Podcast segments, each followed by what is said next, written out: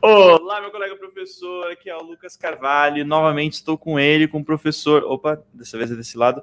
Professor Guilherme. Nossa, nossa acho que tu está desse lado porque tu entrou primeiro na sala hoje, é por isso. Eu estou tão acostumado a estar desse lado. Mas enfim, estou uh, aqui com o professor Guilherme Santos, professor, consultor financeiro e mais um monte de outras coisas. Professor de inglês, de finanças e tudo mais. Consultor financeiro aqui do projeto Professor de Sucesso para falar hoje, nessa série de aulas que a gente está fazendo maravilhosas, hoje é sobre renda variável, né? O que, que, que, que, a gente vai falar hoje? renda variável, o pessoal está o quê? Boiando. E aí, Guilherme, quem você Oi, é? O é. que a gente vai conversar? Então, boa tarde para todo mundo, boa tarde, Lucas. É, boa tarde, quem estiver é, me vendo aqui no, no Instagram também, só um recado pode, eu vou fazer a transmissão por aqui, mas tem limite e essa transmissão, na verdade, ela está ela tá fazendo, tá acontecendo no YouTube do projeto Professor de Sucesso, tá? Então no story que eu coloquei tem o tem o link lá do, do perfil dele no story, lá vocês vão conseguir ver melhor, mas eu vou deixar a transmissão por aqui também. Então, é, bem, para quem não me conhece, Guilherme Santos, sou educador e consultor financeiro. Uh, e a gente, só para recapitular, né, para contextualizar como que essa live está acontecendo, ela está fazendo parte de uma sequência de lives que a gente vem fazendo aqui já faz algumas semanas, né, é, sobre educação financeira é, para é, professores independentes, né, professores autônomos. Né. Então, a gente falou sobre uh, conceitos básicos de investimentos, né, algumas semanas atrás, falamos sobre os produtos é, mais seguros para você investir, né? Que é, são os produtos de renda fixa, então exploramos isso bastante. E hoje vamos falar de outra classe de produtos, que são os produtos que a gente chama de renda variável, né? É, então eu vou fazer uma, até uma recapitulação assim bem breve aqui é, desse, desses temas, mas a ideia é falar desses produtos que são mais uh, atrativos, né, para as pessoas investirem, sempre visando o longo prazo. Então, vamos né, é, chegar em. Vou começar a falar mais de é, produtos que são não tão, às vezes, simples, mas eu vou mostrar aqui de uma forma simplificada, mas que seja de fato efetiva para fazer sentido. Isso, isso é uma coisa que eu já aviso para os professores, talvez a gente fique assustado com fundo de investimento, com bolsa de valores, com aposentadoria privada, todos esses elementos que eu acho que são renda, renda variável, né? Mas, cara, quando eu comecei a investir, eu, eu invisto uma coisa assim na bolsa, quando eu comecei a investir, eu percebi o quão simples é. É uns botõezinhos que você é. clica, né? Claro, o que é o que é o entre aspas complexo, etc, é conhecimento e é o que o Guilherme está trazendo aqui para gente. Então, prestem atenção, façam seus investimentos, claro, com, com embasados aqui no que o Guilherme vai dizer e tudo mais. Uh, e, e sim, o professor autônomo, o professor particular, pode fazer investimentos de que, que envolvam maior risco, sim, a gente não está de fora desse, desse, desse jogo aí, beleza? Pessoal, me interessa tanto esse assunto de, de renda variável, etc., e eu vou ficar, e também é um assunto um pouco mais complexo, eu vou ficar aqui, vou sair de fora um pouco, vou ficar só olhando, anotando, e no finalzinho eu, eu, eu volto aqui de novo para avisar das próximas aulas que vão rolar aqui no projeto. Agora é contigo, Gui. Maravilha, deixa eu só colocar, fixar esse comentário aqui então. A live no YouTube do arroba professor de sucesso, certo? Isso aí, exatamente. Só pesquisar então, professor de sucesso no YouTube. Então é isso aí. Então vamos lá. Vou compartilhar minha tela aqui com vocês. Valeu, vou ficar aqui no meu chimarrão. Tá? Fique à vontade aí, desfrute. Muito bem. Então, imagino que já, já estão vendo aí a tela, né? Sim, creio que sim. Uh, pessoal, então, como eu falei, eu vou fazer uma, uma breve uh, recapitulação tá? das, das aulas anteriores, tá? Das lives anteriores. Algumas delas, inclusive, já começaram a ser disponibilizadas no podcast, né, no podcast do Spotify do Projeto Professor de Sucesso, tá? Mas, como eu sempre falo, né, a minha ideia aqui, a minha missão é ajudar pessoas a construir e manter uma relação saudável com o dinheiro e, como consequência disso, possam tomar melhores decisões, tá? Então, é, não vou dar uma recomendação de investimentos pronta, né? Na, nem falar para cortar a sobremesa do almoço para economizar mais dinheiro, nada disso, tá? A ideia é ter essa relação saudável com o dinheiro e uma das ferramentas que a gente faz isso é o conhecimento, explicar como as coisas funcionam, tá bom? Então vamos lá, então o que a gente vai ver hoje? Vou fazer uma breve recapitulação do que a gente viu nos, uh, nas transmissões anteriores, tá? Inclusive um básico da renda fixa, mas o foco hoje de fato é uh, produto, essa classe de ativos renda variável, né? Fundos de investimento, ações, fundos imobiliários, previdência privada, uh, COI, e tem alguns resumos também para consolidar esse conhecimento, certo?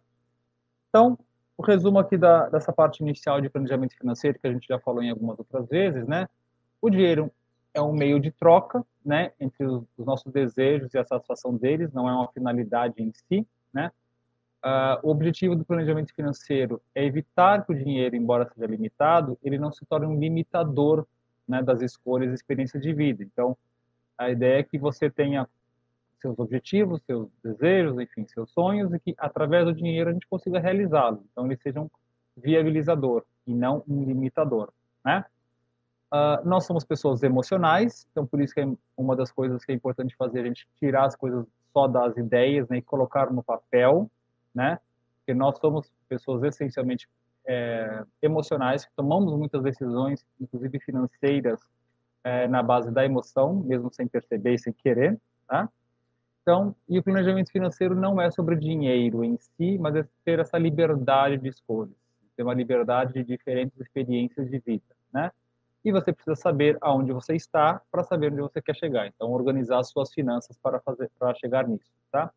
Esse aqui foi um resumo básico do dessa parte de uh, introdutória, tá? E falamos também, explicamos na, na outra live sobre o Brasil, né? Que o cenário atual é um momento de se organizar, estudar, né, reinventar essa relação com o dinheiro. O mercado financeiro hoje ele está bem consolidado, então isso dá proteção para todos nós, né? Uh, o seu planejamento financeiro, né, deve ser feito considerando a sua inflação pessoal, né? Ou seja, o aumento do seu custo de vida, né? A média da inflação do país, que a gente chama de IPCA, é uma referência muito importante, mas ela é uma referência, né? Os seus custos é o que realmente importa, né? Explicamos também IPCA, Selic e CDI, que existe uma conexão muito forte com isso, inclusive Selic, para quem não sabe, semana passada aumentou para 2,75% ao ano e provavelmente vai aumentar para 3,5% ao ano na próxima reunião do Copom, do Banco Central, daqui a 45 dias, certo? Então, tem uma conexão muito forte com tudo isso né? Uh, e aí até uma dica, né, para você saber quanto rende um produto que paga um percentual do CDI, como os produtos de renda fixa que a gente falou na semana passada, né? 100% do CDI é 100% vezes a taxa da Selic, né? Para todos os efeitos, CDI e Selic é a mesma coisa, tá? Para efeitos práticos. Então, 100% da do CDI é 100% vezes 2,75, que é 2,75 por ano e assim por diante. Ok? Então, uma breve recapitulação aqui.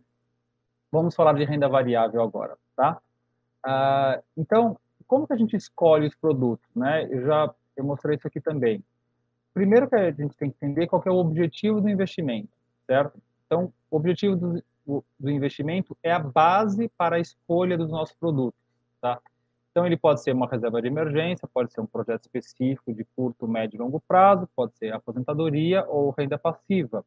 Renda passiva é quando você é, recebe uma renda, por exemplo, periódica, geralmente mensal, dos seus investimentos, sem que você precise estar trabalhando para receber aquela renda.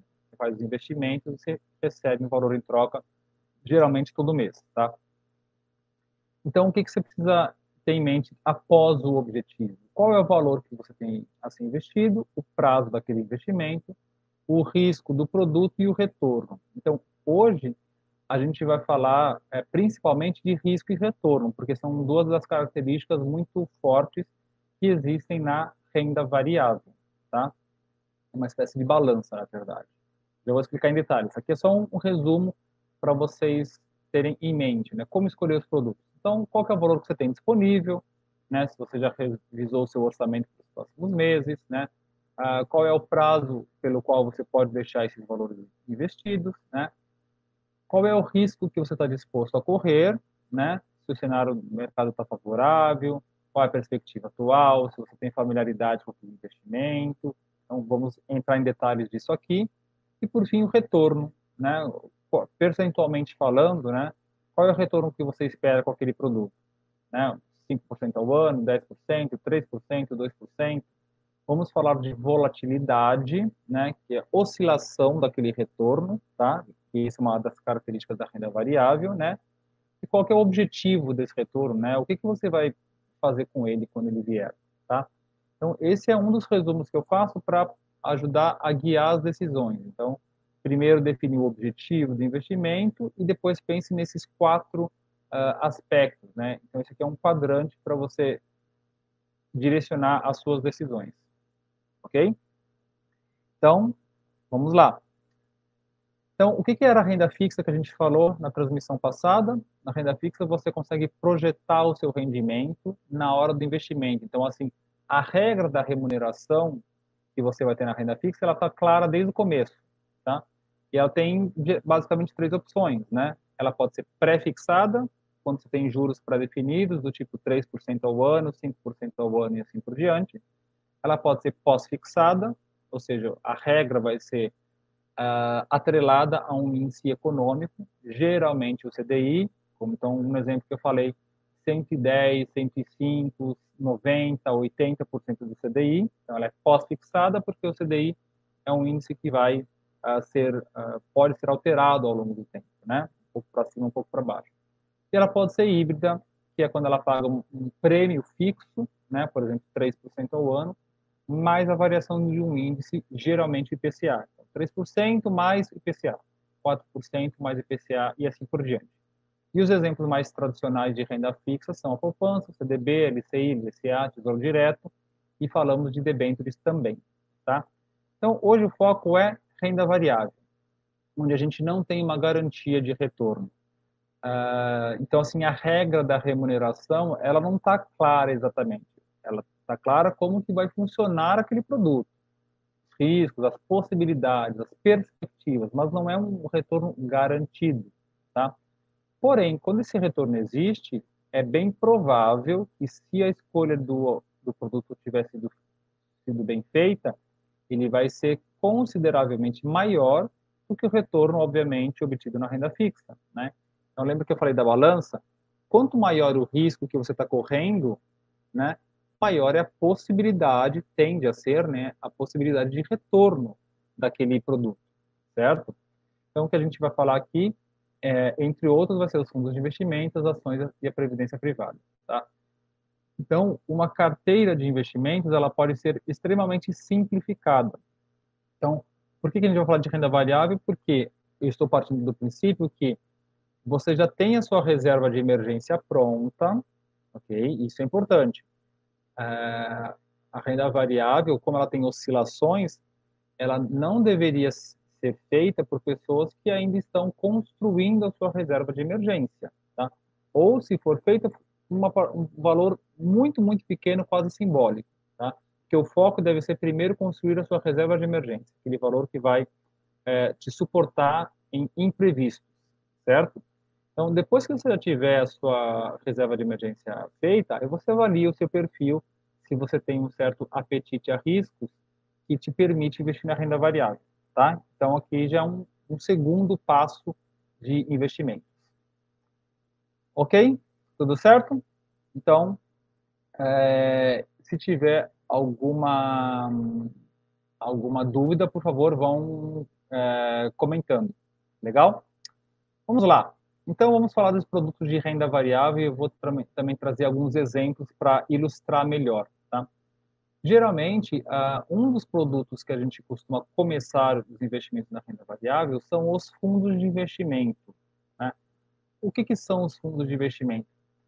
Fundos de investimento é uma empresa oficialmente constituída e essa empresa a gente chama de gestor. Então, é um, o gestor é uma empresa constituída que vai administrar o dinheiro que você confia a, aquele, aquele, aquele empresa, né? Aquela empresa, aquele, aquele gestor.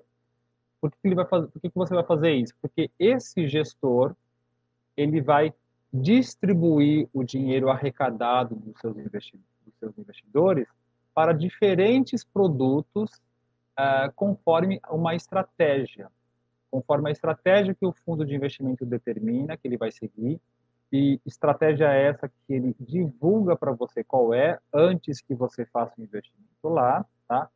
E qual que é o benefício disso? É como se você estivesse terceirizando o seu capital para uma pessoa especializada distribuir em diferentes produtos, em diferentes ativos, visando, obviamente, uma certa rentabilidade. Tá?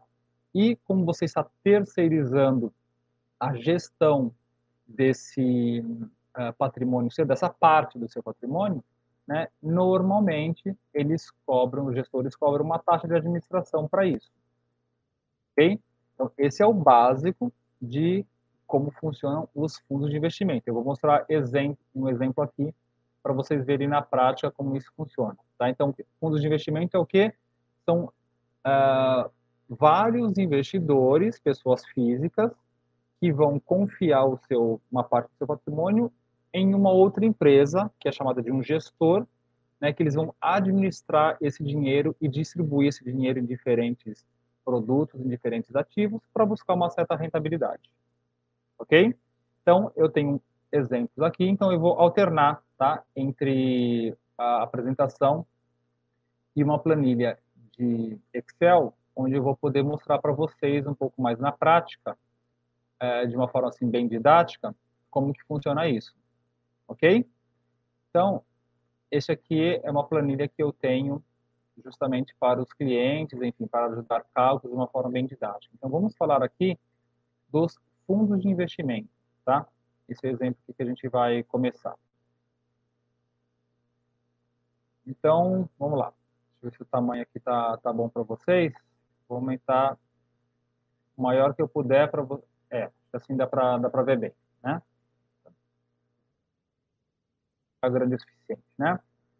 Vamos lá. Então, fundos de investimento, como que funciona? Tá? Então, aqui é um exemplo hipotético, tá? Uh, aqui tem a visão, a visão do investidor e a visão do gestor. Então, os fundos de investimento, eles são divididos em cotas.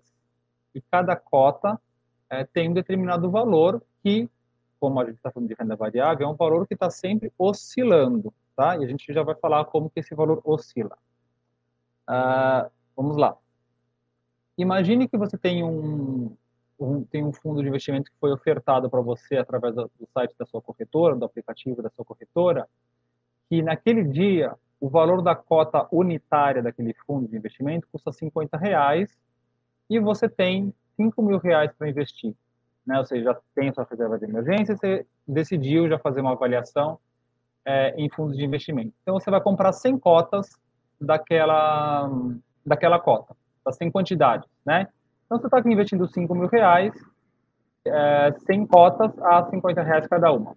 Ok? Beleza. Então, essa, esse é o primeiro momento. Por que, que você decidiu investir naquele fundo? Porque, olha só, o fundo ele te apresentou uma estratégia de remuneração. Uma estratégia de, de remuneração, não, perdão. Uma estratégia de distribuição daquele valor. Então, vamos supor, ele falou que assim, olha, o meu fundo, meu fundo ABC, é, ele vai pegar 25% de tudo que ele arrecadar dos gestores e vai colocar em ações de empresas brasileiras, 20% em ações de empresas americanas, 25% em títulos do governo federal, 10% em títulos de renda fixa e 20% ele vai comprar dólar, por exemplo. Tá? Então, isso aqui é uma estratégia é, um tanto quanto arrojada, né? Existem fundos muito mais conservadores, né? e vão colocar, por exemplo, quase 90%, às vezes 95% em títulos de renda fixa, tá? Então, isso aqui é um, um, exemplo mais arrojado, um pouco mais agressivo, tá? Mas existem fundos também que têm uma, um, um apetite para risco muito menor, fundos muito conservadores, tá bom? Não é sempre assim. Então, essa é a distribuição que ele vai fazer. Então, ele vai pegar esse seu dinheiro aqui, junto com o dinheiro de outros investidores, vai distribuir dessa forma aqui em diferentes produtos. Cada um desses produtos a gente chama de ativos, tá? ações, títulos do governo, títulos de renda fixa, assim por diante. São ativos, tá? Dentro de um período, que pode ser um período de um ano, um período, enfim, dentro do período que você vai deixar o seu dinheiro investido, vamos imaginar que cada um desses ativos teve um rendimento diferente, que é essa ideia, né? Vamos supor que as ações, as ações brasileiras renderam 25%, as ações americanas renderam 20%, o governo, os títulos do governo federal renderam 10%, renda fixa 7% e o dólar 3%. Tá? São rendimentos é, hipotéticos. Então, proporcionalmente falando, como você seguia essa distribuição aqui, né? na média, na média, o seu dinheiro, ele rendeu aqui 14,1%. Então, esse é o rendimento bruto daqueles seus 5 mil reais, considerando que este aqui foi o desempenho do, dos produtos que o fundo de investimento escolheu para investir. Ok? Ah, então, 14,1% foi o rendimento bruto em um determinado período. Dois anos, talvez, três anos, quatro anos, enfim, em, em algum determinado período. Então, o saldo bruto, né, o que, que aconteceu? A sua cota, ela se valorizou. Se aqui você tinha 100 cotas a 50 reais, isso significa que aquela cota, ela está valendo agora R$ 57,03, tá? Valor bruto. Então, 14,1. Então, você tinha 5 mil e agora você tem 5.700 reais. Lembra que eu falei que os fundos geralmente cobram uma taxa de administração? Vamos supor que essa taxa de administração aqui de um, um ano foi de 1%, né, sobre o, o valor. Então, a sua rentabilidade vai reduzir um pouquinho, certo? Então, descontando a sua taxa de administração, ela já é descontada lá no, no momento que você resgata, a sua rentabilidade fica 12,9%. Então, esse é o básico de um fundo de investimento, tá? É, você tem um valor X para investir, então você compra uma quantidade de cotas, aquela cota pode se valorizar ou pode se desvalorizar, dependendo do desempenho econômico dos ativos que aquele fundo escolher. Então, neste exemplo, né, aquele fundo ele teve um desempenho muito positivo, né? Agora, ele poderia ser um desempenho mais um, menos interessante. Então, vamos supor, as ações naquele período podem ter se valorizado só 5%, as ações uh, dos Estados Unidos podem ter se desvalorizado em, por exemplo, 5%, né? Aí você vai perceber que vai mudando. Os títulos do governo federal poderiam ter se valorizado apenas em 2%, a renda fixa apenas em 3%, e o dólar poderia ter tido uma queda muito grande, de, sei lá, menos 15%, por exemplo. Se isso tivesse acontecido, a sua rentabilidade teria sido negativa em 2%. Tá? Ah, então isso quer dizer que eu perdi dinheiro? Não necessariamente. Na renda variável, você só perde dinheiro se você resgatar aqueles produtos, aqueles ativos. Enquanto você não resgatar da sua corretora, você não ganhou nem perdeu. Tá? É, todo dia esses valores vão ser atualizados. Oh, agora subiu, baixou, subiu, baixou no longo prazo, quando eu estou falando longo prazo, estou falando no mínimo, no mínimo, um prazo aí de dois anos, tá? No, recomendado até mais, né? Mas é no mínimo um período de dois anos, que neste longo prazo, embora você tenha várias oscilações, neste período todo, aquele ativo tenha uma performance muito mais interessante, certo? Que vão ter oscilações aqui, crise, aconteceu isso, aconteceu aquilo, mas que no longo prazo ele, ele seja é muito mais é, atrativo, ok? Muito mais do que a renda fixa, senão não faria sentido, ok? Então, a, a sua rentabilidade do fundo de investimento, ela vai ser uma espécie de mix, né? Vai ser uma mistura entre diferentes rentabilidades de acordo com a estratégia que aquele fundo escolheu. Então, deixa eu voltar para o exemplo anterior, o exemplo positivo que todo mundo quer ver, né? É, então, é assim que funciona, em geral, um fundo de investimento, tá? Então, você conhece a estratégia, ele divulga aquela estratégia e você vê se você uh, confia uh, naquilo que o, o, gestor está te oferecendo. Okay? Alguns fundos de investimento têm taxas de performance. O que, que é uma taxa de performance? Fundos de investimento, geralmente, eles têm uma rentabilidade é, que não é prometida, mas ela é perseguida. Né? Então, olha, vamos perseguir uma rentabilidade X. Tá? Essa rentabilidade X, ela pode ser por meio de um índice de referência. Então, vamos supor que nesse fundo de investimento, ele tem uma taxa de performance que vai seguir o Ibovespa. O que isso quer dizer? O Ibovespa é o índice que mede a rentabilidade média das ações da Bolsa de Valores do Brasil, certo? Então, o que, que o fundo está falando? Ele está falando o seguinte, olha, o Ibovespa é minha referência. Se eu conseguir entregar para você uma rentabilidade superior à rentabilidade do Ibovespa naquele período, eu vou te cobrar uma taxa de performance sobre esse excedente, porque é um prêmio pela minha remuneração, é né? um prêmio pelo meu desempenho, né? É um prêmio por eu ter escolhido bons ativos que vão te remunerar a uma taxa muito atraente, tá? Então, de novo, essas informações elas estão todas disponíveis, tá? Na, no que a gente chama das lâminas do fundo, no prospecto do fundo, né? Então, essas informações estão disponíveis, tá? Para você ver se faz sentido para você ou não. Então, nesse exemplo, vamos supor que o fundo tenha 20% de taxa de performance sobre o valor que exceder o índice referência, que nesse caso seria o Ibovespa. Então, vamos, vamos imaginar que naquele período que a gente está analisando aqui, a, o Ibovespa rendeu 10%, tá? Então, o que, que vai acontecer? Ele vai cobrar 20% sobre o que exceder o 10%. O que, exceder o 10%?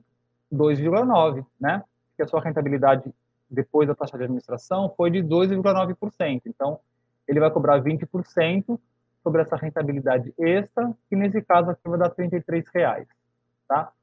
Então, o que você vai receber uh, antes do imposto de renda, tá? Que eu tô só o imposto de renda ele vale para qualquer investimento, né? Cada um de um jeito diferente. Mas aqui, o que que o fundo vai vai te entregar? São esses 5.600 aqui. E aí, dependendo do prazo de imposto de renda, a alíquota vai incidir também. A gente fala, vai falar do imposto de renda em breve, tá? Então, isso que é um fundo de investimento. Você está terceirizando uh, a gestão daquele seu dinheiro para uma outra empresa qualificada, uma empresa legalmente constituída, uma empresa que é auditada por empresas de auditoria independente, né? É, e que está oferecendo para você uma estratégia de gestão. E essa estratégia de gestão pode ter um desempenho super positivo e pode ter um desempenho que em algum momento seja um pouco negativo. Eventualmente isso acontece. Por que, que a gente fala que é sempre longo prazo? Porque não é para você colocar na renda variável um valor que você vai precisar numa data específica, né?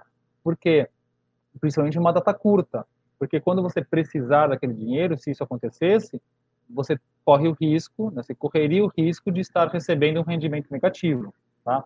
Então, a renda variável e fundo de investimento, por exemplo, uh, é para longo prazo. Então, é assim que funcionam os fundos de investimento. Eles podem ter taxa de performance ou não, alguns têm, outros não.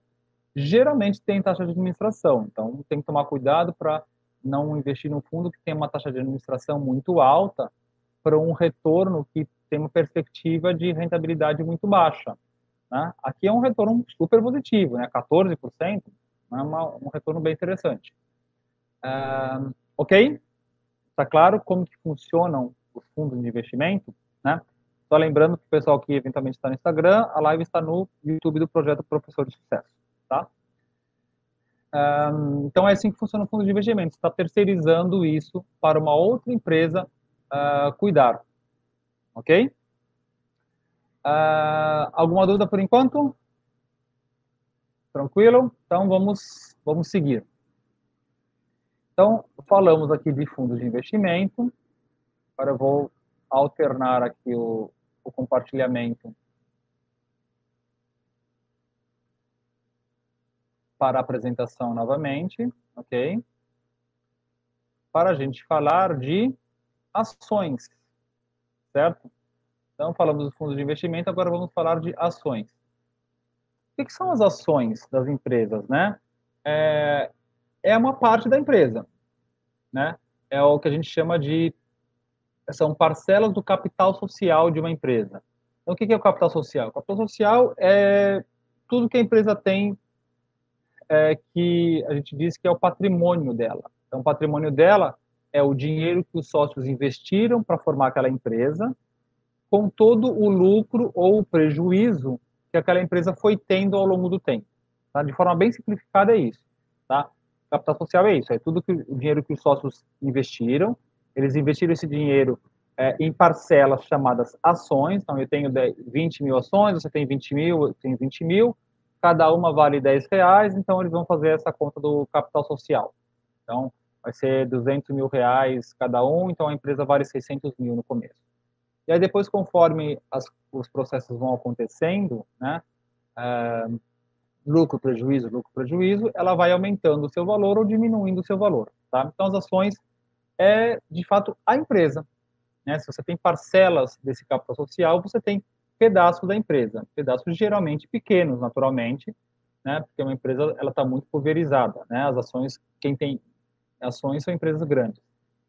Então, você vira sócio. No, no fato, no final das contas, a gente está falando isso. Você, é, quando você compra ações de uma empresa, você está virando sócio ou sócia daquela empresa, tá? Numa parcela muito pequena, mas sim, você é um sócio dela. Então, você está compartilhando os riscos dessa empresa. Né? Você não tem uma garantia que aquela empresa vai dar lucro, por exemplo, no próximo ano. Existem garantias, existem perspectivas existem possibilidades que vão ser analisadas e levadas em consideração no momento que você faz aquele investimento, tá? Então, vou explicar aqui como, como funciona também, é, como que, quais são as possibilidades de rentabilidade que as ações têm, né? As ações, elas têm basicamente dois principais uh, recursos, né, ou duas principais fontes de rentabilidade para os investidores. Um é quando você compra uma ação por um preço e depois de um tempo aquela empresa teve uma performance muito boa, então o preço dessa ação sobe. Então, se você vender, né, você vai receber aquele valor que vai ter um lucro, certo? Então, você comprou por 10, vende por 12 ou por 13, por 20, é, você teve um lucro, certo? Então, essa é só uma das formas de rentabilidade. A outra forma de rentabilidade que as ações podem te dar é através de dividendos. Eu vou mostrar os exemplos aqui para vocês. Dividendos é uma parte do lucro das empresas que é distribuído para os acionistas que tinham ações numa determinada data, ok? Então, esses são os dois principais, tá? Os dois mais, mais comuns, mais populares, é, tipos de remuneração que as empresas podem dar, tá? A, a valorização das ações e ou os dividendos. Às vezes você pode ter ações que oferecem as duas coisas, né? Ela se valoriza e também paga dividendos, tá? É o exemplo que eu vou mostrar aqui para vocês, certo? Então, vamos lá, vamos para o Excel novamente. Eu vou mostrar aqui um exemplo de como se funciona. Então, vamos sair do fundo, dos fundos de investimentos, voltar aqui para o menu e vamos falar de ações certo? Então, vamos aumentar aqui a tela para vocês. Aqui. Então, vamos lá. Como que funciona isso? Né? Vou mostrar aqui essa tela para você, um exemplo. Então, aqui a gente começa com a visão do investidor. Então, eu vou mostrar para vocês como se como uma ação se valoriza e também como os dividendos são distribuídos, tá? Vamos imaginar que você tem aqui 4 mil reais para investir em ações e tem uma empresa X que está valendo 20 reais cada ação. O preço unitário de cada ação é de 20 reais, tá? Então, o seu preço médio, né, ele vai ser 20 reais. Preço médio para você. Depois eu vou explicar esse preço médio aqui. Então, vamos supor que você comprou 200 ações daquela empresa, tá? Ou seja, então você tem 200, 200 ações, né, 4 mil reais. Beleza? Então, esse aqui é o momento 1, né? Um ano 1. Vamos supor, você ficou um ano pelo menos com aquela ação, tá? Então, dá uma pausa aqui. 20 ações, 200, é, perdão, 200 ações, 20 reais, 4 mil reais. Legal. Essa é a visão investidor. Vamos agora para a visão empresa do ano 1, certo? Naquele ano 1, aquela empresa, seja ela qual for, ela teve receitas, ou seja, teve vendas, receitas, vendas, faturamento de 500 milhões de reais. Aí ela teve impostos, custos e despesas de 450 milhões de reais Então, ela teve um lucro líquido de 50 milhões de reais. Beleza? O que, que geralmente acontece no Brasil? As empresas distribuem em torno de 25% do lucro líquido para os acionistas, tá? É, as empresas podem distribuir mais? Podem. Se elas quiserem, podem. Mas existem motivos para elas fazerem isso, né? Se a empresa distribui muito lucro para os acionistas, tipo 50% de lucro, 60%, 70% assim por diante, ela tem menos dinheiro para reinvestir nela mesma, certo? Então, é interessante para a empresa não distribuir muito lucro para os acionistas, porque senão ela não, ela não reinveste nela mesma. E se ela não reinveste, ela pode, ao longo do tempo, perder valor, porque vai ter a concorrência e tudo mais, certo? Uh, então, vamos, 25% é o que geralmente acontece no, no Brasil. Então, se ela teve 50 milhões de lucro, ela vai distribuir 12 milhões e 500 mil reais em dividendos. Vamos imaginar que nesse exemplo ela tenha 10 milhões de ações em circulação no mercado, ou seja, cada ação vai receber R$ 1,25, tá? Então, esse é o dividendo que cada ação vai receber. Cada pessoa que tiver a ação dessa empresa uh, vai receber R$ 1,25 para cada ação. Ok? Então, você, investidor e investidora, quantas ações você tinha? 200 reais, 200 ações, certo? Então, você vai receber 200, certo? Vezes 1,25, certo? Você vai receber 250 reais de dividendos. Importante falar que esses dividendos são livres de imposto de renda, pelo menos até o momento, certo? Uh, pessoal do Instagram caiu a, a conexão aqui, mas essa live está acontecendo no YouTube do projeto Professor de Sucesso. No meu story tem a, o link para vocês. Uh, então, ok? Então, esses são os dividendos. Você vai receber isso na sua conta. Você recebe isso direto na sua conta da sua corretora. Ok? Então, você recebeu lá 250 reais, que equivale a 6,3% do preço daquela sua ação. O que, é esse DY aqui? É o Dividend Yield. Então, é um termo que a gente usa para falar da rentabilidade de um determinado ativo. Então, o seu Dividend Yield, né, ele equivale aqui, nesse caso, a 6,3%, que é um valor bem interessante, tá? Legal. O que, você faz com esse valor, então? Você pode gastar? Pode. Você pode fazer o que você quiser. Você, você continua com as ações, você continua acionista dessa empresa, né? Mas o que, a gente recomenda que você faça, né? Lembrando que isso aqui é uma estratégia para longo prazo. Você reinveste aquele dividendo. Não necessariamente, não obrigatoriamente na mesma empresa. Neste exemplo, a gente vai considerar que você vai reinvestir na mesma empresa, que ela continua com uma perspectiva boa, mas nada impede de você investir em outras empresas. Tá? O dinheiro é seu, você faz o que você quiser. Tá? Mas, para fins didáticos, vamos considerar que você está investindo na mesma empresa, ok? Então, o que, que aconteceu no ano 2? Ah, o preço da ação se valorizou, né? Não custa mais 20, agora custa 22. O que, que você faz? Você tem lá 250 reais, uh, você vai conseguir comprar mais 11 ações daquela empresa. Custa 22, você tem 250, vai dar em torno de 11, 11 ações. Legal? Então, aí o seu preço médio já não é mais 20 reais, ou seja, como você tem, você comprou dos, é, 20 ações, é, perdão, 200 ações a 20 reais e 11 ações a 22 reais, seu preço médio fica um pouquinho mais alto, tá bom? Então, a gente sempre analisa esse dividend yield aqui em função do preço médio. Então, o que, que aconteceu? Você comprou 11 ações, agora você tem 211. O que aconteceu com a empresa? Olha, ela aumentou o faturamento, mas ela aumentou também as despesas, né? Então, ela teve um lucro líquido um pouco menor naquele ano, ela vai continuar distribuindo 25%. Então, de, dessa vez, quanto que você vai receber? 1,08, R$ 1,08 por ação, tá? Então, quantas ações você tinha? Agora você não tinha mais 200, você tem já 211. Então, você vai receber aqui 227 reais no ano 2 de dividendos. Então, até aqui você já recebeu 477 reais de dividendos, certo? Aí chegando no 3, essa história pode se repetir. A ação está um pouco mais cara, mas tudo bem, mas tem perspectiva de retorno e tudo mais. você compra com esses 227 reais mais nove ações. Aí vai dar um lucro também. Aí no ano 3 vai dar um lucro. Ah, aumentou o lucro dela. Então agora você vai receber 1,38 por ação. Você vai receber 303 reais por ação, é, total, né? Você pega os 303, você pode reinvestir de novo, a empresa está valendo mais, entendeu? Então, você percebe que é um ciclo que no longo prazo ele tem um, potencial muito grande de aumentar a rentabilidade. É óbvio que nesse exemplo a empresa é super positiva, né? Ela está dando lucro todo ano, então é um exemplo muito atrativo, né? Não é sempre assim. Mas uma coisa que é importante falar, assim, ó, esse aqui é o preço unitário da ação num determinado dia, numa determinada data de fechamento, por exemplo, né?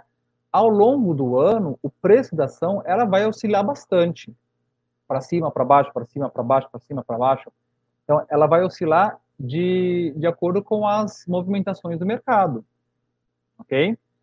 É, mas você não vai fazer nada. Você não vai nem comprar e nem vender. Você fez, comprou aquela ação com a perspectiva que ela vai te dar dividendos depois de é, alguns meses, né? Geralmente as empresas pagam dividendos uma, duas vezes por ano, às vezes três vezes por ano. Pode ser mais também, tá? Então, o que aconteceu aqui nesse exemplo ao, ao final de cinco anos? Você investiu 4 mil reais, certo? 4 mil reais, você comprou lá as 200 ações. No final, você acabou com 243 ações, certo? Sendo que essas ações agora elas valem, por exemplo, 30 reais. Se você vender aquelas, aquelas ações todas que você comprou, 248, 243 ações a 30 reais, você vai receber né, uh, 5.100 reais. Você vai receber um valor, uh, um valor total né, muito maior. Perdão é, você vai receber, perdão, 243 vezes 30, é, R$ 7.298. Tá? Isso aqui é o que você ganhou de, de dividendos. Né? Vai receber R$ 7.200, certo? Se você vender no ano 5, você pode não vender, pode continuar, entendeu? E, além disso, você recebeu R$ 1.500 de dividendos, né? Você recebeu 250 reais de dividendos no primeiro ano, mais 227, mais 300, 348, etc você recebeu ao total R$ 1.500 só de dividendos em cinco anos, né? Quando você faz essa soma aqui, os dividendos totais mais a venda das ações, você tem um lucro aqui de mais de 100% em relação ao seu investimento inicial de R$ reais. Então, no longo prazo, é muito difícil que algum produto renda mais do que as ações. Entendeu? No longo prazo, é, as ações são um dos ativos mais rentáveis, que tem possibilidades de rentabilidade mais atraentes, certo? É, então, entender aqui como funciona, você não precisa reinvestir necessariamente na mesma ação que você comprou antes. Não tem problema nenhum. Nesse exemplo aqui, a gente está fazendo isso, tá? É, tem algumas dúvidas aqui. Então, deixa eu... Tem uma, uma dúvida aqui, por exemplo, Espero o preço baixar das ações para comprar ou tanto faz? Tenho preguiça de ficar esperando baixar. Estou perdendo dinheiro? Uma coisa que é muito importante deixar claro é que assim, uh, o mercado de bolsa de valores ele tem que ser olhado com cuidado, tá? É, o que aconteceu nos últimos anos? Ele tem se popularizado, né? Então muitas pessoas estão investindo, o que é ótimo, tá? Isso é realmente saudável porém tem que ser feito com, com muita cautela. Então, uh, mercado de bolsa de valores, a minha recomendação é sempre olhar para o longo prazo. E quando eu digo isso, eu estou automaticamente desconsiderando as pessoas que querem viver dessa rentabilidade curta. Seria o day trade, por exemplo, né? Você compra, compra na baixa, vende, compra na baixa, vende, fica analisando isso toda hora. Então, não estou falando disso, tá? Isso é um, tipo de estratégia que algumas pessoas preferem seguir, mas eu não recomendo. Ah, então, assim, esperar o preço baixar. Depende, né? Porque se você tem. Qual é a sua referência? Né? você tá, vai esperar o preço baixar até quando? E por quê? Porque o preço de uma, de uma ação baixar significa que, de algum, por algum motivo, interno ou externo, aquela empresa está valendo um pouquinho menos, né? Então, o que acho que é importante ver assim, qual que é a sua referência. Então, existem uh, casas de análise que vão uh, determinar, determinar não, vão indicar, vão sugerir o preço-alvo de uma determinada ação. Olha, essa ação está valendo 50 hoje, mas a gente entende que pelo histórico da empresa tudo mais, daqui a alguns anos, alguns breves anos, o, o preço, o potencial dela é de 60 reais, por exemplo. Então, se você comprar 50 e vender a 60, se aquilo se acontecer, você não precisa esperar o preço baixar, né? Então, assim, essa questão do preço baixar depende muito, porque depende de que referência você está usando, entendeu? Então, você não está perdendo dinheiro, de fato. Se aquela empresa tem um preço-alvo, né, um potencial de rentabilidade alto, uh, aquele, aquele valor ele vai se valorizar, ele tende né, a se multiplicar ao longo do tempo. Uh, e se for uma empresa lucrativa que pague bons dividendos, mesmo que o, preço dela não se valorize tanto, os dividendos também vão fazer parte da sua rentabilidade. Tá? Uh, então, a ideia da, de, de, você investir em ações por longo prazo é não precisar necessariamente ficar acompanhando todas essas oscilações, porque senão fica louco, né? É, se você não vai viver disso, se você não é um day trader profissional, por exemplo, totalmente desnecessário. Porque se ela subir, você não vai vender porque ela subiu, certo? Porque a sua estratégia é longo prazo, né? Você vai esperar longos períodos, um, dois, três, quatro, cinco anos para se valorizar. Uh, e neste meio do, meio do caminho, você vai receber dividendos periódicos se ela for uma empresa lucrativa. Então, se ela subir, você não vai vender de imediato. Se ela baixar, você não vai vender também porque ela vai provavelmente se valorizar ao longo do tempo. Então, acompanhar assim com muito afinco essas oscilações da bolsa de valores não necessariamente é uma ideia é, boa e muito menos necessária. Tudo é uma questão de estratégia. Qual é a sua estratégia com aquela ação? Pagamento de dividendos ou valorização? Se você não está esperando nenhum dividendo daquela empresa, você está de olho só na valorização, aí pode fazer sentido você acompanhar é, o preço daquela ação com uma frequência um pouco maior. Porque você pode falar, olha, quando ela chegar a 10% de valorização, ou 15%, ou 20%, eu vou vender. É uma opção. É válido também. Aí você pega aquele dinheiro e reinveste em outra empresa com potencial de crescimento também. Então, tudo depende da sua estratégia, tá? Você não está né, necessariamente perdendo dinheiro, ok? É... Então, vamos lá. Ah, e aqui, né, é aquela outra pergunta, né? É, preciso ficar olhando as ações baixarem ou subirem, ou é melhor colocar lá e só olhar novamente quando quiser resgatar? É, como eu falei, depende da estratégia. Se a sua estratégia é dividendos e a longo prazo, você acompanhar as oscilações aí das semanas, ao longo dos dias, etc., não é muito necessário. Você pode olhar uma vez por mês, né? Pegar lá a sua carteira de investimentos e você pode olhar, por exemplo, o desempenho daqueles produtos que você tem, seja ações, seja outros, uma vez por mês, por exemplo né, para você acompanhar, né? Você vai olhar também os dividendos, né, o calendário de dividendos daquela empresa, né? Mas se a sua estratégia for de longo prazo, você olhar tipo todos os dias é uma coisa bem é, desnecessária, certo? Então é assim que funcionam as ações. Elas podem é, pagar dividendos para você, que é a distribuição de parte do lucro das empresas, tá?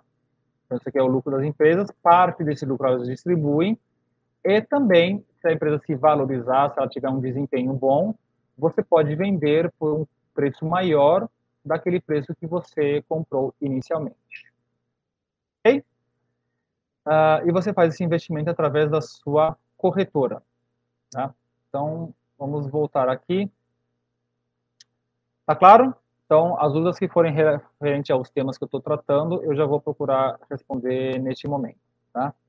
É, e só lembrando de novo, né? Quem tiver no Instagram, a live está acontecendo no YouTube do projeto Professor de Sucesso, tá? Tem o link no, no story que eu postei mais cedo, beleza?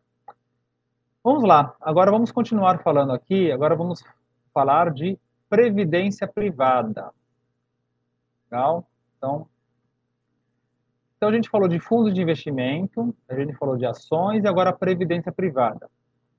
Então, previdência privada, sim, é renda variável, ele é uma aposentadoria complementar que não está ligado ao sistema público, né, ao sistema do INSS, ok? Então, o que acontece? A previdência privada é um fundo de investimento. é um fundo previdenciário. É então, se a previdência privada é um fundo de investimento, vocês agora já sabem como funcionam é, os fundos de investimento, né? Fundos de investimento eles escolhem uma determinada categoria de ativos ou grupos de ativos onde eles vão investir visando uma rentabilidade futura, certo? Essa rentabilidade futura não é garantida, certo? É, existem diferentes estratégias que esses gestores podem seguir, né? Então, essencialmente, a previdência privada é um fundo de investimento com características próprias, com características um pouco peculiares e diferenciadas, tá? Então, vou falar de um pouco, um pouco, não dá para entrar muitos detalhes, porque a previdência privada ela tem várias características é, peculiares, então vou, vou, tentar aqui dar um, uma, uma visão geral bem boa para vocês. Então, você pode escolher o valor da contribuição que você vai fazer para aquele fundo de previdência privada, um valor é, periódico, geralmente mensal, ou você pode acumular um, um, valor e investir de uma vez só também. Né? É, naturalmente, né, aquele valor ele vai, ele tende a se valorizar, né, mas lembra que é renda variável, ele vai ter oscilações positivas e negativas, mas ao final de um longuíssimo prazo, né, geralmente a gente está falando aqui de 10, 15, 20 anos, né, vai ter um retorno muito interessante. Essa é a tendência se aquele ativo, aquele produto tiver sido bem escolhido e que ele tiver boa performance, certo? Uh, você pode resgatar o valor, né, se, se, você desistir do plano, porque ele é um fundo de investimento, e aí tem essa questão aqui dos impostos, né, importante estar atento à forma de cobrança de impostos. Por quê? Né, a, a previdência privada, vou mostrar aqui para vocês também no, no, Excel como que funciona, é, ela é um fundo de investimento com algumas características um pouco diferentes, tá? Então, vou colocar aqui para vocês. Deixa eu este compartilhamento aqui, para mostrar um resumo que eu fiz dessa previdência privada, tá? Uh, e por que, que essa conexão com impostos? Né? Como eu falei, é um produto um pouco mais complexo, eu diria. Tá? Então, vamos lá para a previdência privada. Então, aqui eu tenho um resumo, vou colocar aqui um valor, colocar bem grande, depois e eu vou movendo a, a tabela para vocês poderem verem melhor. Tá? Então, na previdência privada, a gente tem é, dois grandes tipos de plano né? E eu vi que alguém já fez até uma pergunta sobre isso aqui, né? VGBL e PGBL, tá? É... De forma simplificada, a previdência privada ela tem benefícios tributários diferentes, tá? Ela pode te dar benefícios tributários agora, ou ela pode ter, te dar benefícios tributários ao longo prazo, no longo prazo, tá? Vamos lá. Ah, quais são esses dois planos? Né? PGBL significa é plano gerador de benefício livre e VGBL é vida gerador de benefício livre. Enfim, se não me engano é isso. Ah, são dois são dois tipos, são duas modalidades de planos de investimento na previdência privada. Qual é a diferença? Né? Como que eles uh, eles funcionam? Né? Então, como que é a, a rentabilidade, a rentabilidade não, a, a tributação disso? Por que, que existe essa diferença? Aqui a gente, tem, a gente tem que falar da declaração de imposto de renda à pessoa física, tá? Então é por isso que eu falei que é um, tema um pouquinho mais complexo, tá? É, mas é interessante entender. Se você faz a sua declaração de imposto de renda pessoa física num modelo completo, o que é um modelo completo? É aquele modelo que as suas deduções, você pode ter é, muitas deduções, ou seja, você tem deduções de com gasto de saúde, né, com gastos de educação e também com gastos de previdência privada. Então, você tem uma, uma base de cálculo do seu imposto de renda e aquela base de cálculo vai ser é, reduzida em um valor X conforme os, os pagamentos que são é, autorizados a serem descontados.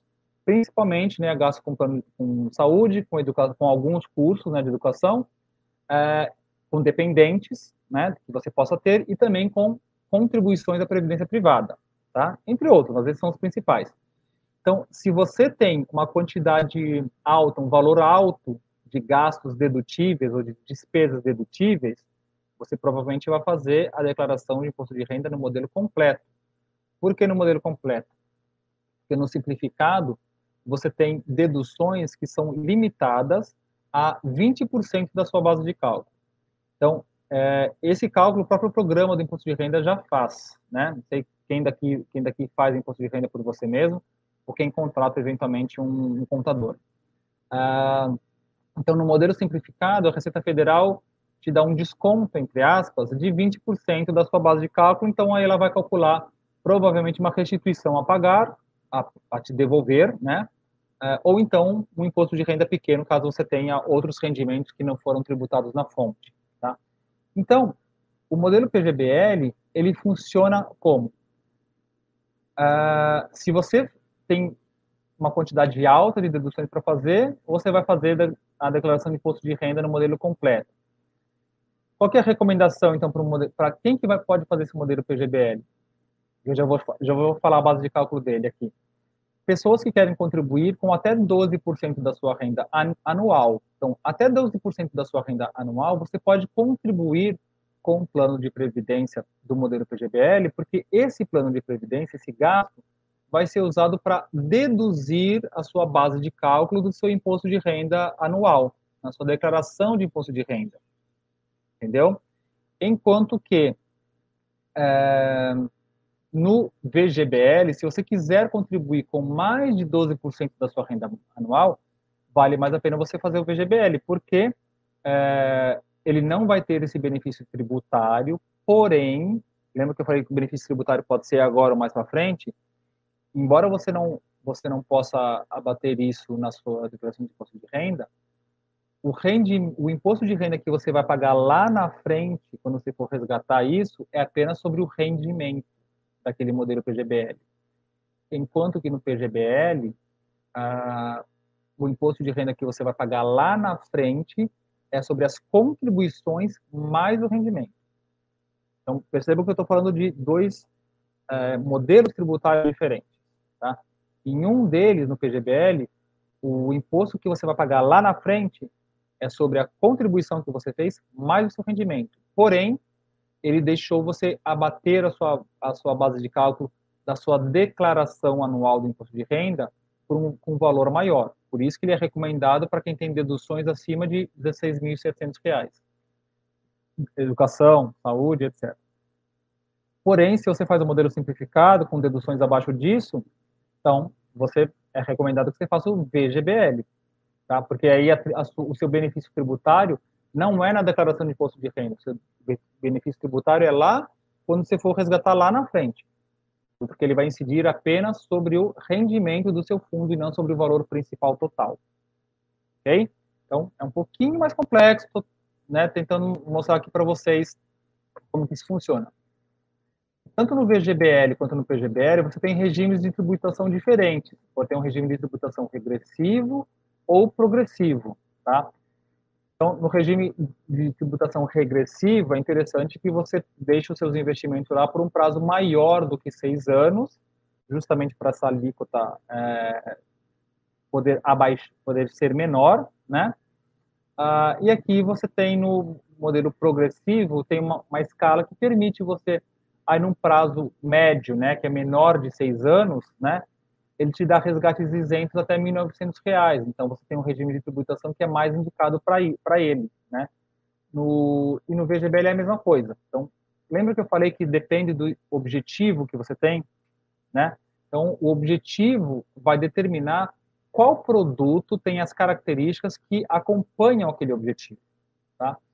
Então, a, Aqui a gente tem a, a, tabela progressiva, né? Então, que é o prazo de acumulação e as alíquotas, né? Então, se você te, aqui é a tabela progressiva do imposto de renda e na previdência privada a gente chama de tabela regressiva das alíquotas. Então, por isso que quanto maior o prazo, né, é, menor a alíquota que vai que vai incidir sobre isso.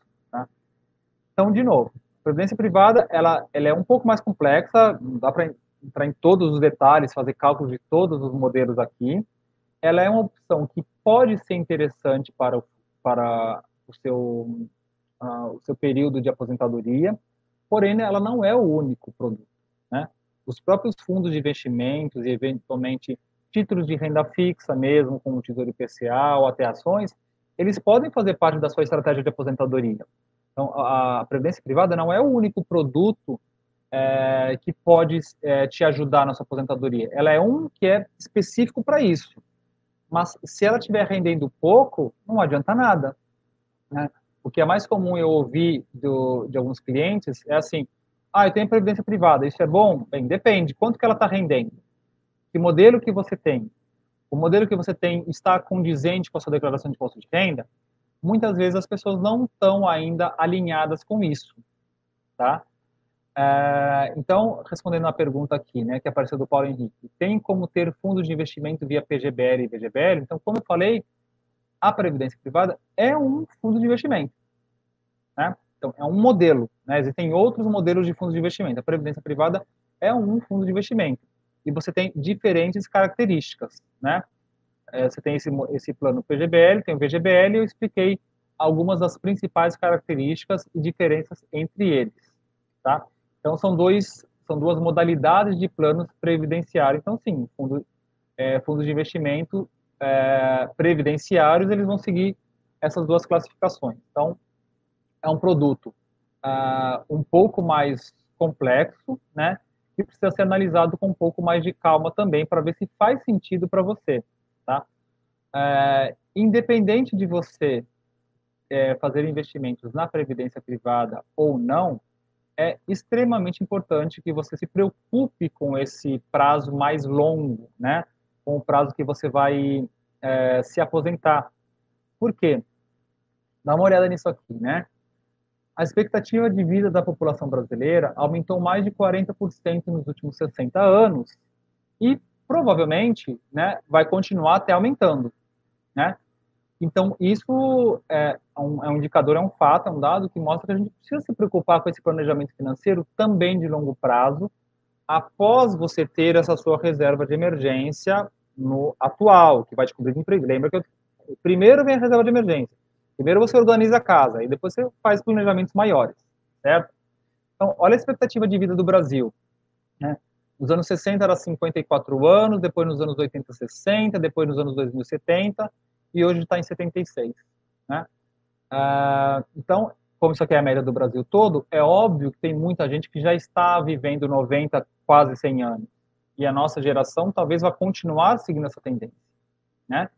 Então, existe um grande risco de a gente continuar vivo até lá, certo? Então, seja na previdência privada ou seja em outros produtos, seja de renda fixa, por exemplo, você é importante se preocupar com esse futuro, tá? E aqui tem a, aquele mesmo regime aquele mesmo uh, modelo, né, resumo, perdão, uh, das, das características principais dos produtos de previdência privada, tá?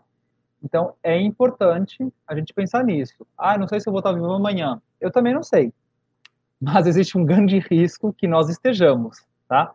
Isso são dados estatísticos que, que estão aí para mostrar. Então, seja na previdência privada, seja em outros produtos, ao longo prazo também é uma caixinha importante dentro do nosso planejamento financeiro.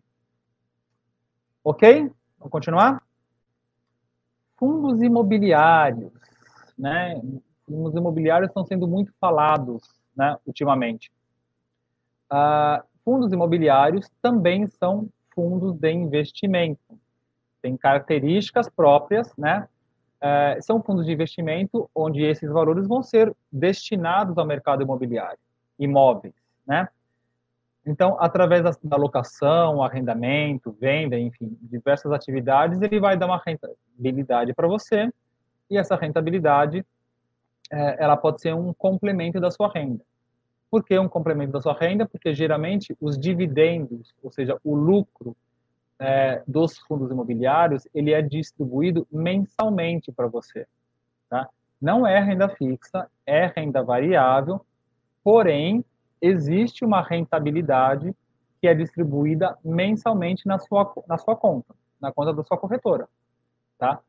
Uh, então, ele vai variar, ele também funciona no sistema de cotas, tá? Uh, mas ele tem essa característica que, lembra que as ações, eu falava que ele, ele é distribuído uh, geralmente uma, duas vezes por ano, né? Os fundos imobiliários, eles são distribuídos todos os meses, né? Então, vou mostrar aqui para vocês também é, como que funciona um cálculo da rentabilidade dos fundos imobiliários, tá? Como que funciona isso? Então, vamos lá para o Excel de novo. Então, vamos falar aqui dos FIIs, né? Fundos de Investimento Imobiliário, tá? Como que funciona isso? Como que é o dividendo deles, né? Então, geralmente, da mesma forma que a gente falou nas ações, né? Nas ações faltou, faltou falar isso. É, se você vai investir em ações, é recomendado que você invista em algumas ações. Algumas, talvez três, talvez quatro, talvez cinco, né? Alguns ativos, né? Não precisa ser 20 ativos diferentes, 20 empresas diferentes, não precisa. Mas em torno de cinco, né? Para quê? Para você diversificar o seu risco, né? para você não, não é colocar todos os ovos na mesma cesta, né? Você investir em algumas poucas ações e até para você ter é, dividendos em diferentes momentos do ano também, tá? Fundos imobiliários é a mesma coisa. A ideia é que você diversifique, é, se você seguir por esse caminho, os seus investimentos em fundos imobiliários. Então, vamos imaginar aqui que a gente está falando de cinco fundos imobiliários diferentes. Né? E você pode investir neles através da sua corretora. Então, os fundos imobiliários, eles têm a terminação 11, tá? No final, eles acabam com 11, tá? No nome deles, tá? Então, aqui eu tenho diferentes fundos, tá? Eles também funcionam por meio de cotas. Então, você compra uma quantidade X de cotas que tem um determinado valor naquela data, certo? Vamos supor que esse aqui varia 105, 90 e assim por diante. Então, você investiu aqui 5 mil reais em diferentes fundos imobiliários, que você fez uma análise para isso, ou você, no mínimo, seguir uma recomendação de fundos imobiliários da sua corretora, né? Ou você fez uma análise por você mesmo, desde que você tenha uh, aprendido, né, como fazer isso, tá? É, tem o post lá no, no, meu perfil do Instagram que mostra algumas uh, informações importantes do que analisar ao escolher fundo imobiliário e o que analisar ao escolher uma ação também, tá? Inclusive e-books. Então, vamos imaginar que você investiu aqui os 5 mil reais nessa data X, data 1 de janeiro. Vamos supor que depois de um ano, tá? De, é, perdão, depois de um mês, né? Você teve aqui uh, uma, valoriza, uma valorização daquelas, uh, daquelas cotas e você teve dividendos também. Então, imaginando aqui que naquele momento, aquele fundo imobiliário pagou 50 centavos por cota, aqui 45, 52 e assim por diante, tá? Então, o que que, quanto que você vai ganhar naquele mês? Naquele mês você vai receber R$ 25,20, tá? Então, vai ser os 50 centavos vezes as 10 ações que você tinha e assim por diante. Então, naquele momento, tá? Naquele mês, você recebeu 25 reais de dividendo. Então, os seus 5 mil reais continuam lá, tá? Esses 5 mil reais, eles podem valer 4.900, eles podem valer 5.100, porque a cota ela se valoriza ou se desvaloriza de acordo com o desempenho daquele fundo, de acordo com a performance daquele fundo. Então, se, por exemplo, tem um fundo imobiliário que investe numa, num empreendimento que tem muitos inadimplentes, ou seja, provavelmente aquela cota vai se desvalorizar. Ou uma, um empreendimento que tem muita uh, uma área grande para ser locada, né? Tem muitos uh, espaços vazios, né? Então aquela cota também pode se desvalorizar, né? E aí o, o fundo tenha menos é, lucro para distribuir para você, certo?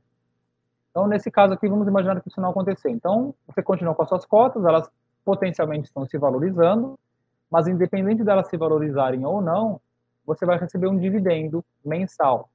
Normalmente, em, ordem, em termos de ordem de grandeza, esse dividendo mensal costuma equivaler a entre 0,4%, 0,6%, 0,7% por mês. Tá? Então, vamos imaginar que essa situação aqui se repita por um bom tempo. Qual é a sua projeção de rendimento? Certo? Então, isso aqui é o rendimento que você recebeu em um ano, né, depois de ter investido 5 mil reais, uh, em, perdão, em um mês, né, em um ano, seguindo nessa mesma proporção, essa proporção não é 100% igual, né?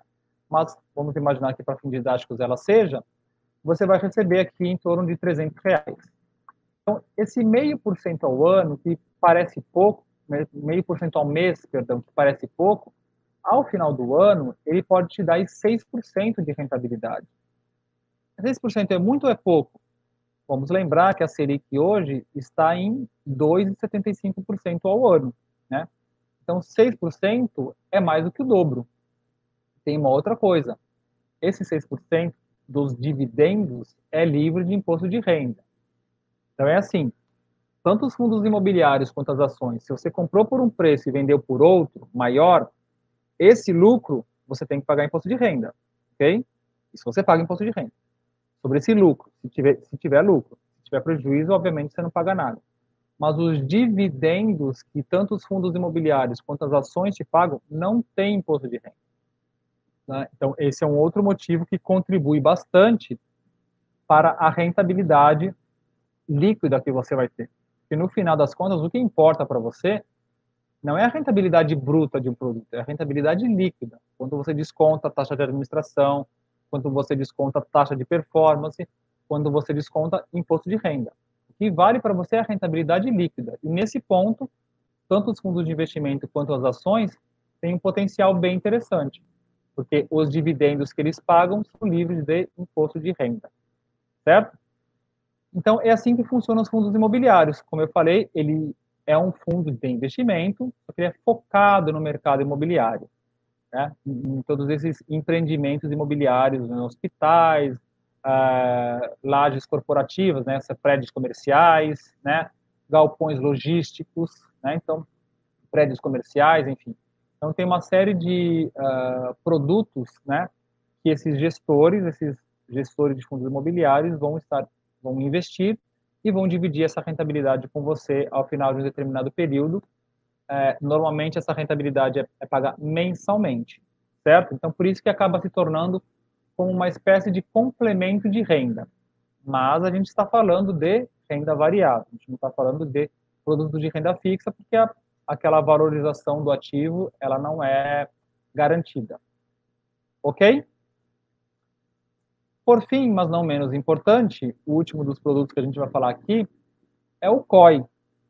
Não é um produto tão popular assim, tem, mas tem seu valor, né? É, o que é o COI, Certificado de Operações Estruturadas? É um, é um modelo, né, uma modalidade de investimento híbrido, vamos dizer assim, né? porque ele tem características tanto de renda fixa quanto de renda variável, né? Então, como que funciona um COI? É, imagina que você tem, uh, você pode comprar ações de empresas diretamente nas certas corretoras, né? Ações de empresas brasileiras, por exemplo. O qual como que ele funciona? Ele te oferece um pacote de geralmente três ou quatro ativos. Então, por exemplo, três empresas brasileiras ou três ou quatro empresas americanas.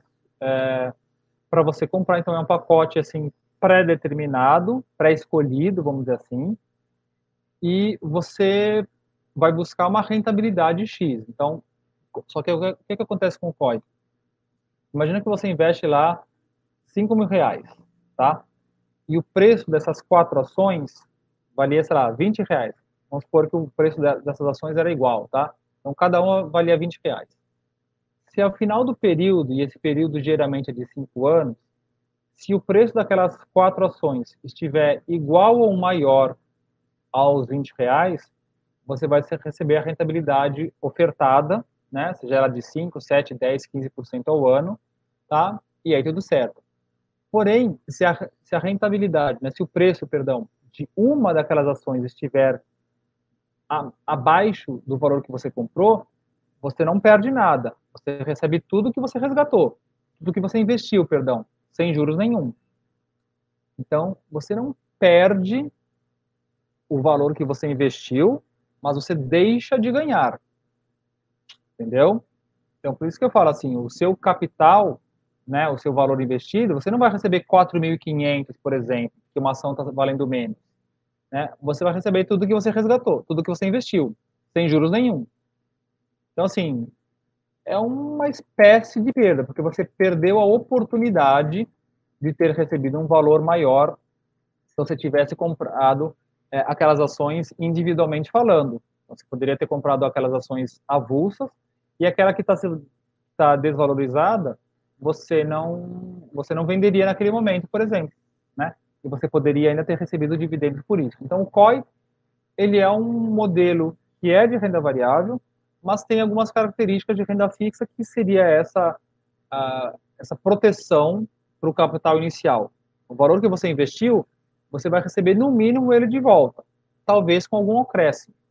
Então, é um modelo assim é, que para você se acostumar com essa ideia de renda variável, talvez possa ser interessante, mas é, tem que ficar bem claro isso que o, o seu risco, na verdade, é de não ganhar nada, tá? Então, existem outras alternativas, tá? Ele tem ficado um pouco mais popular. Qual é a vantagem dele, além dessa, né? É, essa, essa questão de não perder, né? Para pessoas mais conservadoras, ele pode funcionar muito bem. Você investir um valor relativamente pequeno, olha, eu sei que eu não vou perder nada. Pode ser que eu não ganhe, você não vai perder. Tá? Pode ser que num, num momento de transição entre um perfil conservador e um perfil mais arrojado, pode ser que ele funcione. E tem uma coisa também, ele geralmente tem acesso a mercados internacionais. Então, empresas que é, empresas de tecnologia dos Estados Unidos, empresas da área de saúde, enfim, a, as possibilidades dele, assim, você investe no Brasil através de uma empresa, uma corretora brasileira, mas a rentabilidade daquele ativo é essa atrelada ao mercado internacional. Então, essa também pode ser uma vantagem interessante, tá? É, então, como eu falo, não existe um investimento perfeito, tá? Existe um investimento mais adequado para o objetivo X que você tem. Entendeu? Então, na renda variável é a mesma coisa. Você tem diferentes modelos de remuneração na renda variável, diferentes possibilidades de remuneração. Você pode ter essa renda passiva. Então, imagina que você tem, ao longo do, da sua vida, você constrói uma carteira de ações e uma, uma carteira de fundos imobiliários que te paguem dividendos mensalmente e ou periodicamente. Então, aquilo, isso que é renda passiva. Né? Você constrói uma, uma carteira de, de renda variável, além da sua renda fixa, que vai te pagar rendimentos mensais, ou trimestrais, ou semestrais. Certo? É, alguma dúvida? Por enquanto, então, é, tem algumas perguntas aqui que eu vou responder. Então, a renda variável, qual é o resumo da renda variável? Né? Você fazer uma análise muito cuidadosa, você tem o seu risco calculado, longo prazo, para retornos atrativos, para perspectivas de retornos que sejam uh, atrativas, certo? Não são garantidos. Isso é importante ficar claro. Legal? Uh, então, aqui, como eu falei antes, tem resumos, né? Um resumo de como que funciona um produto de renda fixa, das principais características, e como que funcionam as principais características dos produtos de renda variável também. Então, a indicação aqui é o objetivo. Reserva de emergência, esses são os produtos. Objetivos de médio e longo prazo, na renda fixa, perfis mais conservadores, esses produtos.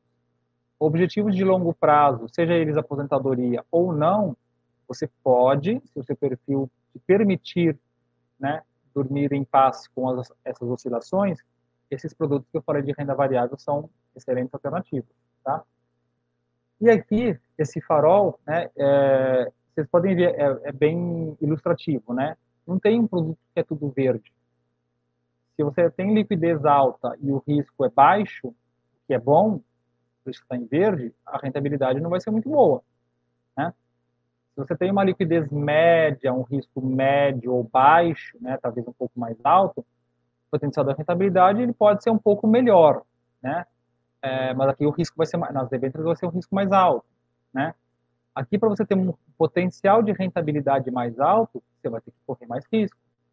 Então você vai, você vai ter que abrir mão da sua liquidez, certo? Então não existe um produto de investimento que seja tudo verde, nem tudo amarelo, tudo vermelho, né? Uma coisa vai compensar a outra. Por isso que a gente fala de diversificar a carteira de investimento proteja-se primeiro com a reserva de emergência. Depois que você se proteger com a reserva de emergência, pense em alguns produtos com vencimentos para um ano, dois anos, três anos na renda fixa. E em algum momento, talvez você se sinta confortável para é, voos maiores, né? para destinar uma parte do dinheiro que você não vai precisar naquele momento para produtos de renda variável que vão te oferecer uma rentabilidade provavelmente bem maior. Tá? E aqui, como eu falei, a alíquota do imposto de renda. Né? esses fundos de investimento, né, existem fundos de curto prazo, que a alíquota vai ser ou 22,5% ou 20%, mas a maioria são fundos de longo prazo, né, que são tem essas alíquotas aqui, regressivas. Uma coisa interessante dos fundos de investimento são os fundos de ações, né, é, existem várias categorias de fundos de investimento, a gente não, não consegue falar de todas elas nesse momento. Mas os fundos de ações são o quê? São fundos de investimento que vão comprar ações e a alíquota de imposto de renda deles é 15%. Então, se você quiser comprar ações, mas você não tiver é, paciência ou tempo de selecionar cada uma das empresas ou não quiser confiar também na, nas recomendações das carteiras de investimento das corretoras, você pode selecionar um fundo de ação que vai distribuir o seu dinheiro em ações. Uh, isso aqui é a alíquota de imposto de renda, isso aqui é uma rentabilidade. Vai te oferecer uma rentabilidade que pode ser interessante. Talvez tenha aí o desconto da, da taxa de administração também, mas é, é, um, é uma maneira indireta de investir em ações, não comprando ações diretamente, mas através de um fundo de ações, que é um, um tipo de fundo de investimento que pode te dar uma rentabilidade interessante no longo prazo. Ok, então, né, e quando você resgata, né, o IRG é descontado automaticamente e você precisa informar é, o que você tem de, de produto de renda variável é, na sua declaração de imposto de renda também. Okay, então, como eu resumo aqui dessa parte, é, não há juros compostos que façam o seu dinheiro render se a taxa for muito baixa, certo? Não adianta, né? A poupança, por exemplo, a gente falar que tem juros extremamente baixo, alternativas melhores. Respeite o seu perfil de investidor, né? aceite o nível de conhecimento que você tem sobre aquele tema e, mas, e também não se feche para outras possibilidades, ainda que você não vá investir naquele momento, não tem problema, você não é obrigado a investir em renda variável, é, mas avalie a possibilidade, né? Como o Lucas comentou aqui, né? O processo operacional, né, é muito simples. A operação de você abrir conta na corretora, na, na home broker, lá escolher o ativo que você quer, é muito simples que é importante é se atentar no processo de decisão sobre aqueles produtos, certo? Ah, as corretoras oferecem produtos muito similares entre si, então a diferença entre elas não é tão grande assim. Ah, objetivos de investimento, esse é o principal, tá? É sempre o objetivo que vai determinar se você vai ah, investir em produtos de renda fixa, de renda variável, considerando também seu perfil. Então, qual é o seu objetivo, tá? diversificar a carteira de investimentos é você colocar seu dinheiro em diferentes produtos que te possibilitem diferentes rentabilidades e que te protejam de diferentes oscilações econômicas, né? Então, falamos aqui da renda fixa, né, da reserva de emergência, com boas pro, é, probabilidades de retorno. Né? Na renda variável, momento mais de cautela, porém vislumbrando retornos maiores. Ok? Guilherme, eu quase abri o home broker aqui no meio aqui de vontade que deu de investir, cara.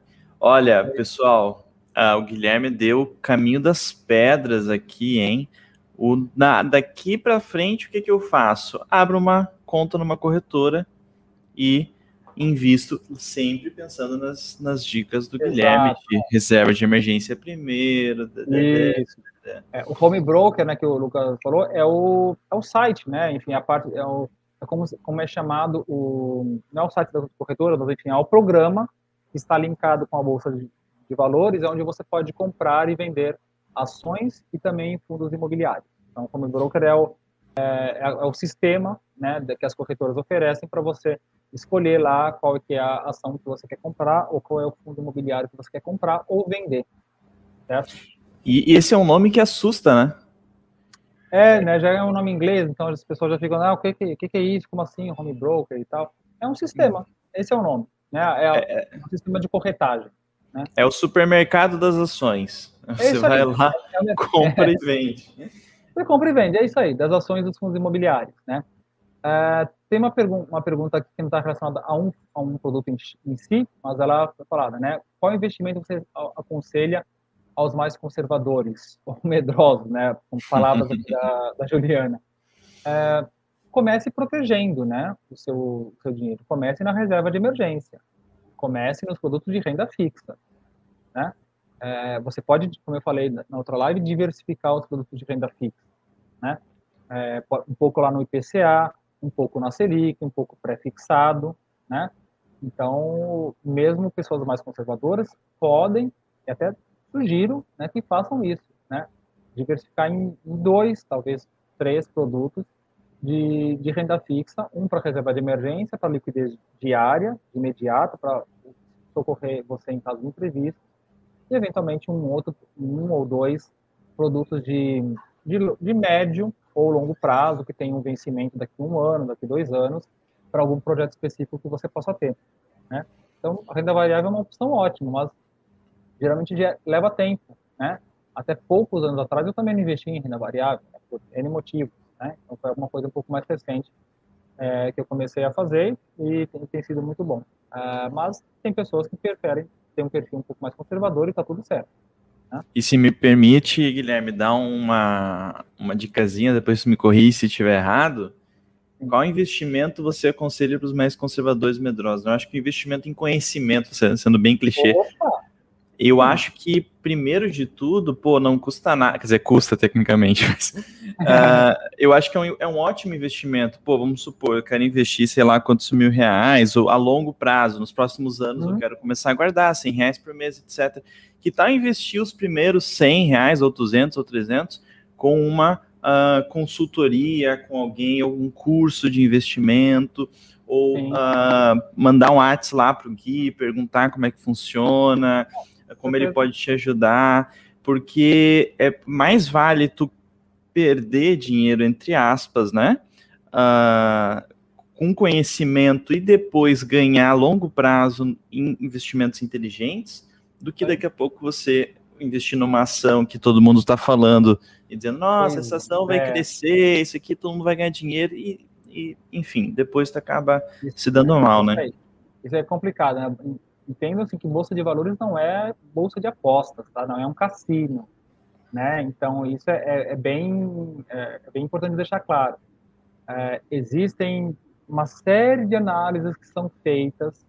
Uh, existe análise técnica, existe análise fundamentalista, enfim, aí tem uma série de outros detalhes para a gente entrar em detalhe, mas acho que de fato não é o momento. Mas que são levadas em consideração para avaliar qual que é a probabilidade daquela empresa dar um retorno né, interessante ou não. Né? Então, existem é, diferentes vieses, né, abordagens de análise que podem ser feitas. Né? É, então, eu explico mais disso. Eu tenho, como eu falei, né, eu fiz um, uma semana assim que eu falei de produtos de fundos imobiliários, né, que eu expliquei um pouco mais em detalhes como eles funcionam. E também fiz essa mesma coisa para o mercado de ações. Inclusive, fiz até um e-book para mercado de ações. Então, é, quem quiser conseguir colocar o meu. Bem, meu perfil está aqui na tela, né? Finance Yourself Guia. Uhum. É, tem materiais lá e tem um e-books também que eu posso é, enviar para vocês, caso tenham mais interesse, principalmente para entender o mercado de ações, como funciona. Para é, quem está. Desculpa, desculpa aqui, pode, é, pode falar, pode falar. Não, para quem está olhando, ouvindo no caso no podcast, né? O Gui passou a, a, planilhas, etc., tudo ao longo do caminho. Que se você é aluno do projeto Professor de Sucesso, daqui a pouco ouviu o podcast mais uh, uh, uh, enquanto estava fazendo outra coisa, claro, não conseguiu prestar aquela atenção, mastigar completamente o assunto, vai lá na aba Aulas ao Vivo do portal do projeto Professor de Sucesso e pesquisa, né? Guilherme Santos. Vai ter todas as aulas com, com o professor Guilherme. Em breve a gente vai unir essas aulas também e construir um curso lá no projeto, simplesmente colocando as aulas em sequência lá no, no portal. E você que é assinante até do plano mais básico do projeto Professor de Sucesso, consegue ter acesso a essas aulas olhando a tela, né? Eu, eu lembrei isso porque o, o professor, uh, professor Guilherme falou que está na tela, né? Então, só para quem está ouvindo pois também, é o WhatsApp do professor Guilherme é 5511 992 336160. O Finance Yourself, que eu falava Finance Yourself, e o é. Guilherme corrigiu um dia. Finance Yourself Finance... né, no, no isso, Instagram. Isso. Finance Yourself. Isso aí, é, esses são os principais. São os principais, e depois, né? enfim. É, tá, outros também. Hoje em dia ninguém mais usa e-mail. É, tá. é, é WhatsApp. É, o e-mail a gente usa para quando a gente vai enviar as propostas é, ó, viu? Aí sim. Aí, Aí sim. sim. Ok? E quem quiser mais detalhes, enfim, eu tenho cursos mais detalhados para isso também, consultores individuais. É, e, enfim, vou continuar aqui com, é, colaborando com as lives do Lucas também nas próximas semanas. Certo? Inclusive, a próxima é uma que eu tô, esper eu tô esperando, tu acredita disso? Hum. Tô esperando para fazer minha, minha... Fugiu agora o nome. Carteira de investimento. Não, não, não, não. Tô esperando para fazer minha... Não, a, a... Ah, imposto de renda. Como é que... Declaração ah, de imposto de renda, isso. Ah, é tá. isso? Não, é, ainda não é a próxima, né? A próxima Como? é sobre carteira de ah, investimento. A próxima carteira de investimento. Daí é depois é montar, temos. É isso, isso, montar a carteira de investimentos com todo esse conhecimento que a gente está compartilhando aqui agora, exatamente. Então eu tô certo em segurar e não, não comprar nada agora, porque vai ter uma aulinha só disso, galera. Vamos vir nas próximas aulas com o professor Gui. Uh, tu sabe se é na segunda-feira que vem já? Segunda-feira que vem, sim. Segunda-feira que vem, perfeito. Segunda-feira que vem, às três horas da tarde. Quarta-feira, também, às três horas da tarde, vamos falar de captação de alunos. E sexta-feira, essa sexta-feira, às três horas da tarde, a gente vai falar sobre um livro do Edgar Morin, não eu e o Guilherme, mas eu e a Marisa, a professora Marisa, dos sete saberes necessários para a educação. Uh, para a educação contemporânea ou do futuro? É do futuro? Para a educação do futuro. Um livro. É, eu vou falar, estou lendo o livro há semanas e não sei o nome. Uh, um livro muito bom para nós professores, tá? Recomendo a todos. Inclusive, o que a gente vai falar na sexta tem a ver com isso que eu e o Guilherme a gente acabou de falar, sobre essas, essas ideias pré-concebidas, essas, é, é, esses uh, armadilhas do conhecimento que às vezes a gente cai, né? Aquela, ah, aquela ação que está crescendo, ah, eu não sei o que, ah, investir é muito difícil, home broker, ah, que isso aí deve ser. Então são tudo armadilhas do conhecimento que o professor ele tem que quebrar e tem que apontar para elas, como o Guilherme está apontando aqui hoje, é, eu também vim aqui, dei meu espetáculo, e sexta-feira a gente vai falar a importância de você, meu colega professor, apontar para essas armadilhas na hora de ensinar os teus alunos. Dei spoiler demais já. Tá bom. tá certo. Ok? Então, se é tiver dúvidas aí, entre contato e cuidado com a renda variável, mas ela não é um bicho de sete cabeças, Algumas cabecinhas. mas é, duas ou três. É, umas duas ou três tem. Então é, é importante analisar cada uma delas bem. Certo? Abração, Gui. Tchau, pessoal. Até mais, pessoal. Boa sorte e tudo mais.